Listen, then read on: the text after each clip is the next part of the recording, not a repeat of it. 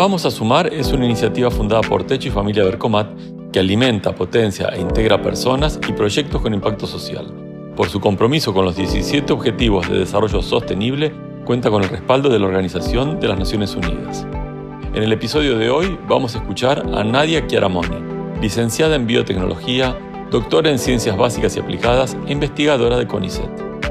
Su charla Mujeres en el Laboratorio durante el evento Vamos a Sumar Corrientes 2018 busca visibilizar el rol de las científicas y está alineada al Objetivo de Desarrollo Sostenible de Naciones Unidas número 5, Igualdad de Género. Este episodio tiene el apoyo especial de Acerbrag. Con ustedes, Nadia Chiaramoni.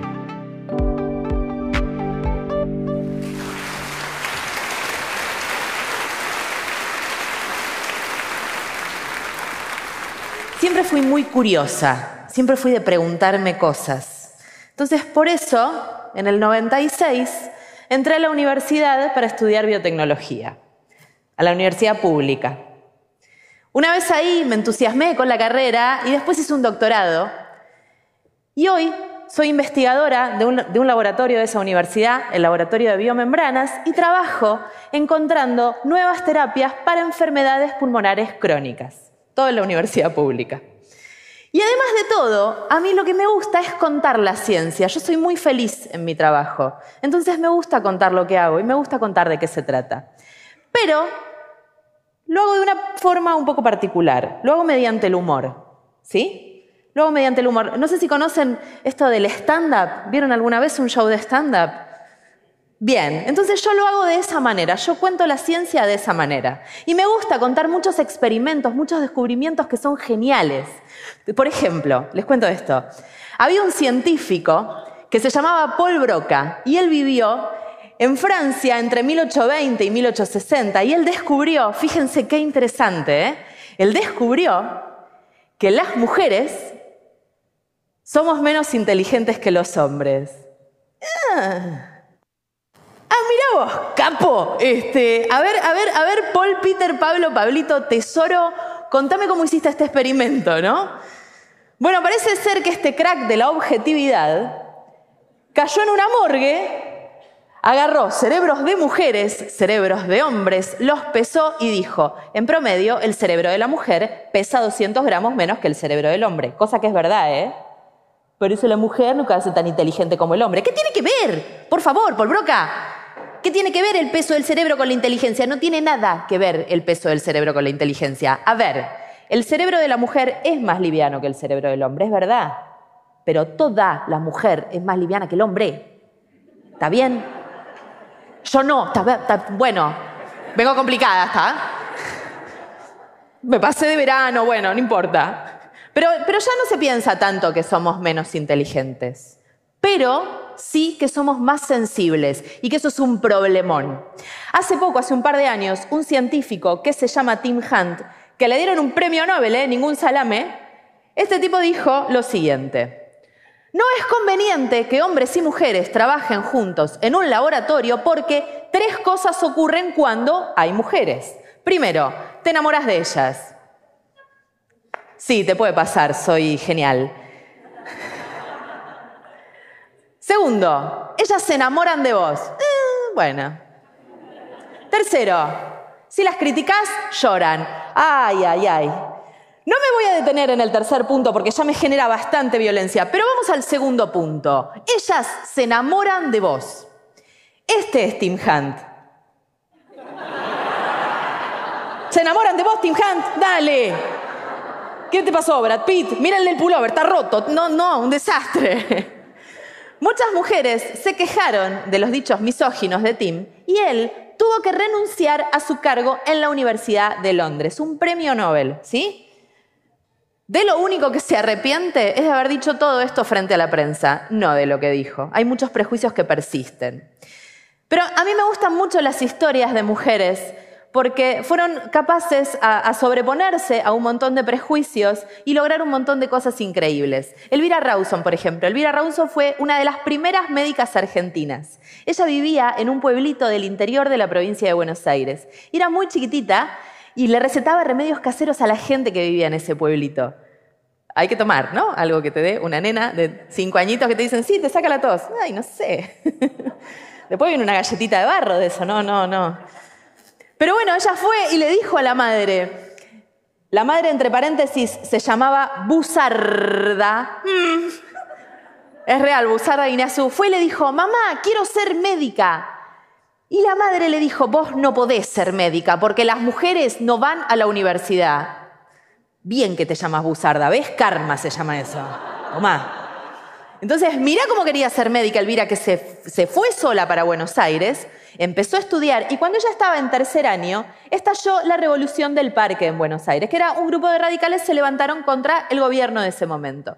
Entonces, claro, la gente en pleno Buenos Aires se moría porque nadie los atendía. Entonces fue Elvira y le dijo al director del hospital, dame una ambulancia, que me tengo que ir a atender a los heridos. Y el director del hospital le dijo, no va a poder ser, ¿sabes? Porque el chofer está de franco. Dame la ambulancia que la manejo yo. No va a poder ser, ¿sabes? Porque a uno de los caballos le falta una herradura. Bueno, no importa, dame el caballo, dame la herradura. La mina se mandó abajo del caballo, le clavó la herradura. Yo no le corto las uñas a mi gato y esta mujer está abajo de un caballo. Entonces salió corriendo y estuvo tres días atendiendo heridos. Y esto le valió una carta de reconocimiento de Leandro N. Alem que decía que mujeres como Elvira eran un estímulo para su marido y sus hijos. ¡Un estímulo! O sea, le cambió la herradura un caballo y es un estímulo. Nada más que tiene que hacer. ¿Qué tenía que hacer? ¿Alinearlo y balancearlo? Contámela. Pero bueno, después Elvira se casó con Delepiane cuando Delepiane terminó su carrera. Ella no dejó la universidad porque dijo, los hombres no dejan la universidad cuando se casan, las mujeres no deberíamos hacer lo mismo. Bien por Elvira. Pero ahí apareció Busarda, la madre, ¿no? Y dijo, sí, pero las mujeres tienen que tener hijos. Nueve pibes tuvo Elvira, nueve. Nueve partos, no sé si se entiende. Me encanta la historia de Elvira Rawson. Hay muchas mujeres que, la historia, no, conocemos las historias, porque las historias porque quedaron opacadas y quedaron escondidas. Ella, por ejemplo, ella era Mileva Maric. Mileva Maric era la matemática más sobresaliente de su época. Era la única mujer estudiando matemática en el Politécnico de Zurich. Era brillante. No se manejaba mucho con, con los accesorios, ¿no? Porque ese moño ahí, Mileva, ¿qué pasó? No tenía amigas que le digan menos, Mileva, menos, menos, menos. Pero bueno, no sabemos mucho quién es Mileva, pero sí conocemos a su marido. Era la esposa de Einstein. Esta charla yo la di hace poco en un colegio y cuando le dije a los chicos, ¿saben quién es el señor de la foto? Uno de los chicos dijo, Pablo Emilio Escobar Gaviria. No, no, no, querido, no. Bueno. Einstein y Mileva estuvieron casados hasta 1914, después se separaron. En 1922 a Einstein le dieron un premio Nobel por haber descrito el efecto fotoeléctrico y dicen que todo fue con ayuda de Mileva, con quien tenían discusiones científicas cuando vivían juntos en Zurich. Mileva no aparece en ningún trabajo de Einstein. Y parece que ella le, le, reclamaba por qué no aparecía en los trabajos y Einstein le decía, porque cuando yo digo Einstein, significa una roca. Entonces, si yo digo Einstein, significa que nos estoy nombrando a nosotros dos. Einstein somos nosotros dos. No, Alberto, ¿sos vos? Eh, no, no, no estaría siendo yo. Pero si hablamos de mujeres científicas, a todos se nos viene a la mente Marie Curie. Marie Curie es un caso aparte, ¿no? Marie Curie era eh, una mujer genial. No es esta, porque uno googlea a Marie Curie y aparecen un montón de fotos de esta señora, que no sé quién es, se ve que está muy entusiasmada y con el sulfato de cobre, pero no, no tengo nada en contra de ella, pero no es Marie Curie. Ella es Marie Curie. Esta es, una, una foto de cuando era muy joven, que recién se mudaba a Francia. Y esta es una imagen de Marie Curie un tiempito muy corto antes de que se muriera, solo tenía 62 años. Marie Curie fue la polaca que descubrió la radiactividad y le dieron dos premios Nobel. Dos premios Nobel. Fue la primera persona en tener dos premios Nobel. No la primera mujer, la primera persona. El primer premio Nobel se lo dieron compartido con su marido, con Pierre Curie. Y mirá qué sociedad complicada la de la época, porque ella no pudo subir a recibir su premio Nobel. Subió, subió Pierre porque era hombre. Si yo soy Marie Curie, sabéis las cosas que le digo a Pierre Curie cuando baja del escenario, ¿no? Ah, le dejo la cabeza como un reactor nuclear. Pero no, ¿qué hizo Marie Curie que estuvo bien, estuvo piola? Primero agarró y enviudó. Tranqui.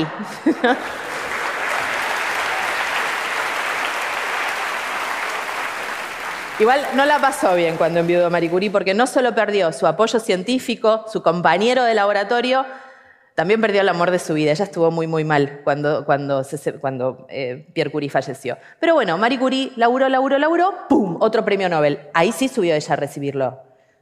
Si yo soy Marie, Curie, me, he visto de la comparsa Marie Marie, subo, ahora no me lo quisiste dar antes, subo con escándalo, olvídate, Marie Marie, no me importa nada. Y además de todo esto, Marie Curie fue madre, tuvo dos hijas.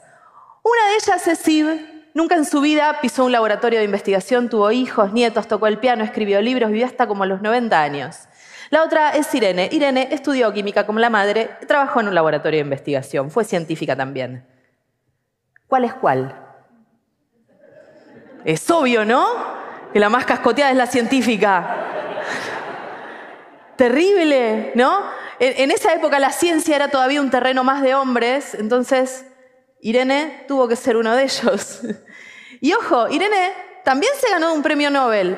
O sea, para que dimensionemos, desde que se empezaron a entregar hasta la actualidad, se dieron alrededor de 900 premios Nobel. De esos 900, 50 nada más le dieron a mujeres. De esos 50, la gran mayoría son premio Nobel de la Paz y solo, solo seis son de química y física. Y de esos seis, la mitad son de las mujeres Curie, uno de la madre, dos de la madre y uno de la hija. Qué difícil de haber sido ser Curie, ojo. No te dieron Nobel, nada. La, estúpida, como que. ¡Mamá, me saqué un Nobel en química! tu hermana sacó un Nobel, imbécil, ¿qué querés que haga? Qué difícil, ¿no? Pero cualquiera pensaría que la ciencia es tan demandante que Irene no tenía tanto tiempo para arreglarse como Yves. Pero yo creo que era al revés. Para ser creíble, Irene tenía que prestarle poca atención a su aspecto. Para ser creíble, Irene tenía que parecer un hombre. Que quede claro, podemos ser líderes, podemos llevar adelante las investigaciones que queramos independientemente del género. Podemos ser Mileva siendo debidamente reconocida y podemos ser Irene ganando un premio Nobel con los labios pintados. Si hoy cualquiera de nosotros agarra un niño y le, pide que dibuje una persona que trabaja en ciencia, seguramente te va, a dibujar a alguien con cara de loco, viejo y hombre. Nunca una rubia que, bueno, un problema con la tintura, no importa. Otro día les cuento. Pero yo no soy, no soy vieja, ¿no? No soy hombre, pero sí soy científica. Y esto no es en contra de los científicos sino a favor de nosotras, las científicas, que tenemos un montón de cosas para decir. Porque pensemos por un momento qué hubiese pasado si Einstein, en lugar de escuchar a Mileva, la ignoraba y le pedía un, café con leche. Tengamos cuidado, porque podemos estar perdiéndonos de descubrimientos geniales e ideas revolucionarias solo porque vienen de un cerebro más liviano. Gracias.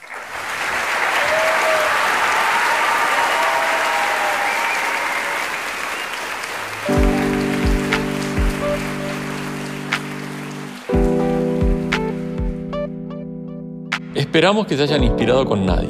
Pueden ver el video y compartir su charla desde nuestro canal de YouTube.